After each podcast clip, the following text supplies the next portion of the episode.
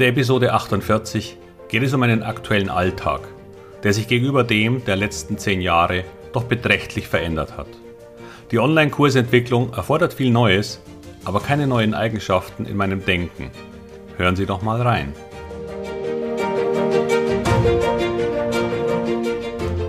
Herzlich willkommen, moin und Servus beim Podcast Aktien verstehen und erfolgreich nutzen. Mein Name ist Wilhelm Scholze. In diesem Podcast erfahren Sie, wie Sie das Instrument Aktie für Ihre Geldanlagen richtig einsetzen und dabei den Großteil der Profis hinter sich lassen können. Wie Sie teure Fehler vermeiden und am Wachstum der innovativsten Firmen der Welt partizipieren. Tipps gibt's viele. Hier geht's ums Know-how. Diese Episode ist eigentlich gar kein Special, denn auch hier geht es um Börse. Es geht um Eigenschaften, die man mitbringen sollte und um Auf und Abs, wie im richtigen Leben. Und es geht ein wenig um meine Historie. Wieso kam ich eigentlich auf die Idee, ein eigenes Lehrprodukt zu entwickeln? Es war doch schon alles gut. Daher hole ich kurz ein wenig aus. Als ich noch viel jünger, aber schon kein Kind mehr war, hatte ich eine Art Idealvorstellung von meinem Leben. Ich wollte mal in einem Haus oder einer schönen Wohnung leben, mit Holzparkett und einem gemütlichen Kamin. Denn das gab es nicht, dort wo ich herkomme. Und ich wollte reisen, weil ich neugierig auf die Welt war und bin. Ich wollte, obwohl Münchner, immer am Wasser wohnen, weil mich das schon immer fasziniert hat. Aber eben nicht irgendwo auf einer einsamen Karibikinsel oder an der Küste Dänemarks, weil mir dann die Stadt gefehlt hätte. Ich schätze es sehr, in einer großen Stadt zu leben, auch wenn Corona einem die Vorteile schon ziemlich genommen hat. Aber ich hoffe, das wird wieder besser. Dann hatte ich schon immer das Ziel, bald möglichst finanziell frei und vor allem frei von Chefs zu sein. Irgendwie war das nicht meine Welt, jemanden zu haben, der einem Anweisungen geben kann. Und für zehn Jahre nach meinem Studium hatte ich einen Chef. Allerdings glücklicherweise einen, der mich gefördert hat und keinesfalls ein Despot war. Und so wurde ich sehr schnell Prokurist, Abteilungsdirektor und rechte Hand vom Chef. Aber noch immer Hierarchie, wenn auch mit wenig Auswirkungen auf mein tägliches Leben. Also aufgehört. Danach war ich insgesamt weitere siebeneinhalb Jahre als Aktienberater für Fondsmanager, Eigenhändler von Banken, Versicherungen, Pensionskassen und Vermögensverwalter tätig. Allerdings in Banken auf selbstständiger Basis. Doch auch dies war noch nicht die Freiheit, die ich mir gewünscht hatte. Jeden Morgen ins Büro, jeden Morgen mit immer den gleichen Menschen über die eigentlich immer gleichen Dinge zu sprechen. Zudem ist Aktienberatung in diesem Job eine sehr viel kürzerfristige Angelegenheit, als ich sie Ihnen empfehlen würde. Und eine mit der Notwendigkeit einer hohen Frustrationstoleranz. Dazu ein kurzer Exkurs. Warum ist das so? Nun, zum einen sind die Kunden, selbst wenn sie Fondsmanager oder Vermögensverwalter waren, natürlich nicht besonders glücklich, wenn eine empfohlene Aktie fällt. Insbesondere, wenn das gleich am Anfang passiert.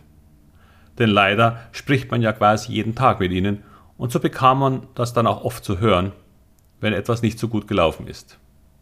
Fairerweise muss man aber auch sagen, dass die auch selbst stark unter Druck standen, weil eventuell ihr Job oder zumindest ein Teil ihres Gehaltes mit dranhing.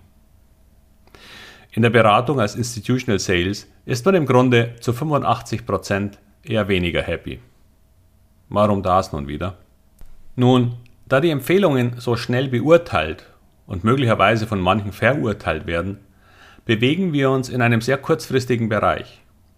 Es ist zwar kein Daytrading, aber selbst als mittelfristig geplante Ideen werden in ihrer kurzfristigen Performance gemessen. Und damit bewegen wir uns in einer Trefferwahrscheinlichkeit von vielleicht 60 Prozent. Das ist deshalb so, weil wir ja oft etwas kaufen, weil es gerade etwas billiger geworden ist und der Markt vielleicht gerade in einer Korrekturphase ist. Das Problem ist trotzdem, dass keiner weiß, wann diese denn endet. Und so liegt man eben fast immer eine Zeit schief. Das wird Ihnen ebenfalls so gehen, auch wenn Sie längerfristig anlegen.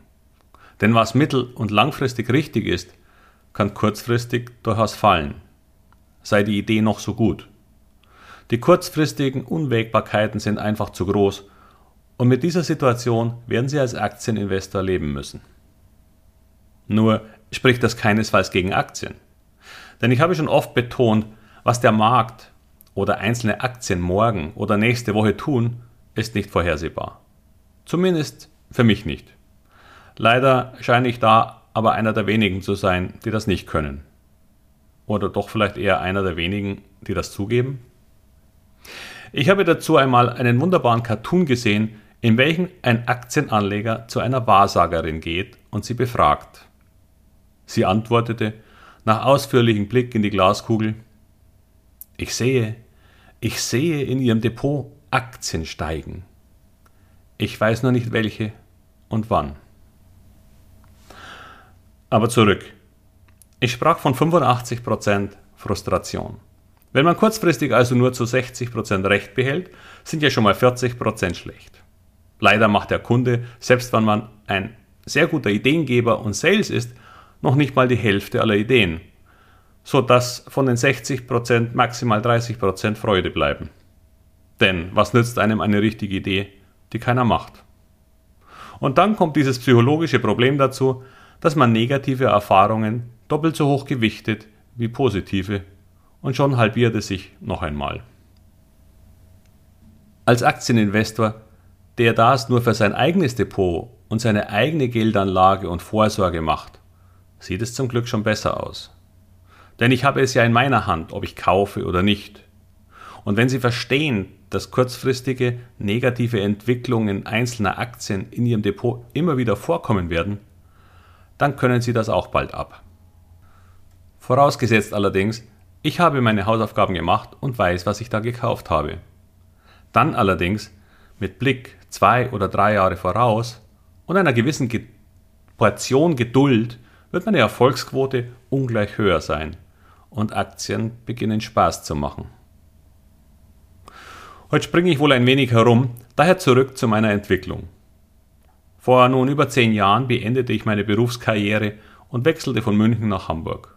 Und wie ich so gern sage, wenn mich einer fragt, warum ich eine Stadt wie München verlassen habe, sage ich immer nur, der Job war es nicht.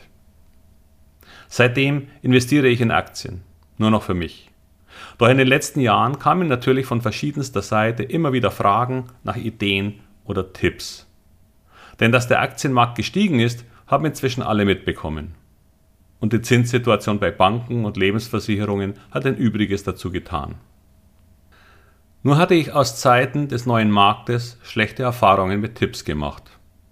Auch damals kamen viele aus meinem Bekanntenkreis zu mir, weil ich ja Profis beriet. Einige haben auch sehr gutes Geld verdient. Doch als der Markt in 2019 dann 40 Prozent in nur einem halben Jahr stieg, kam noch ein Nachzügler und wollte nun endlich auch dabei sein. Und naiv wie ich damals noch war, gab ich auch ihm eine aktuelle Empfehlung. Dann brach der neue Markt zusammen. Auch die Empfehlung selbstverständlich. Und sie fiel um gut 75 Prozent in den nächsten zwei bis drei Jahren. Die Deutsche Telekom fiel in dieser Zeit übrigens 93 Prozent. Aber was soll's? Obwohl es für ihn nur um relativ wenig Geld ging, durfte ich mir für über ein Jahrzehnt das immer wieder anhören. Never again, habe ich mir geschworen.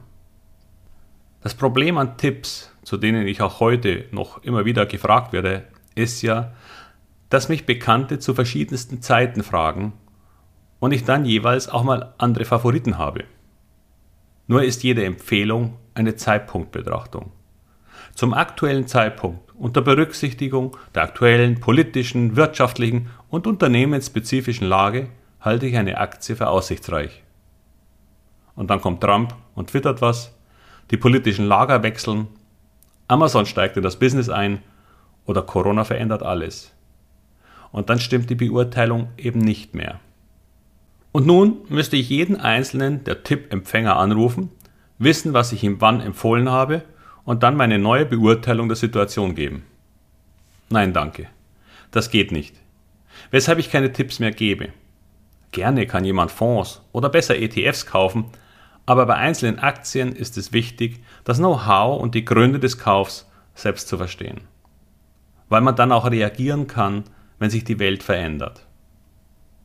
Aus diesem Gedanken heraus entstand die Idee, nicht Tipps, sondern Know-how herauszugeben.